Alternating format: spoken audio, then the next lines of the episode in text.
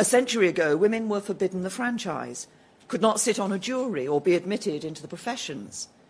Today, I'm proud to serve as Britain's second female Prime Minister in a parliament with more female MPs than ever before.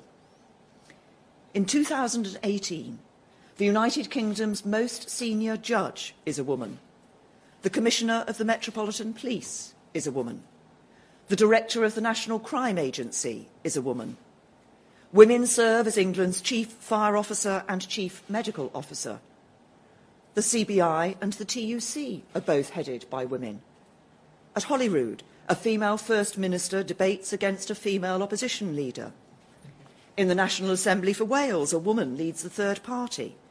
The two largest parties in Northern Ireland are led by women. And at Westminster, where suffragettes chained themselves to statues and hid in a broom cupboard on census night, the leaders of the House of Commons and the House of Lords are women.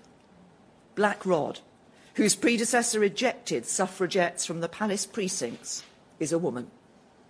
A century ago, the Home Secretary and Director of Public Prosecutions were grappling with the direct action of suffragettes.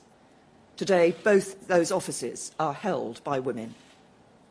And as the woman at the head of our country's government, a century after my grandmothers were first given the right to vote, my mission is clear to build that better future for all our people, a country that works for everyone, and a democracy in which every voice is heard.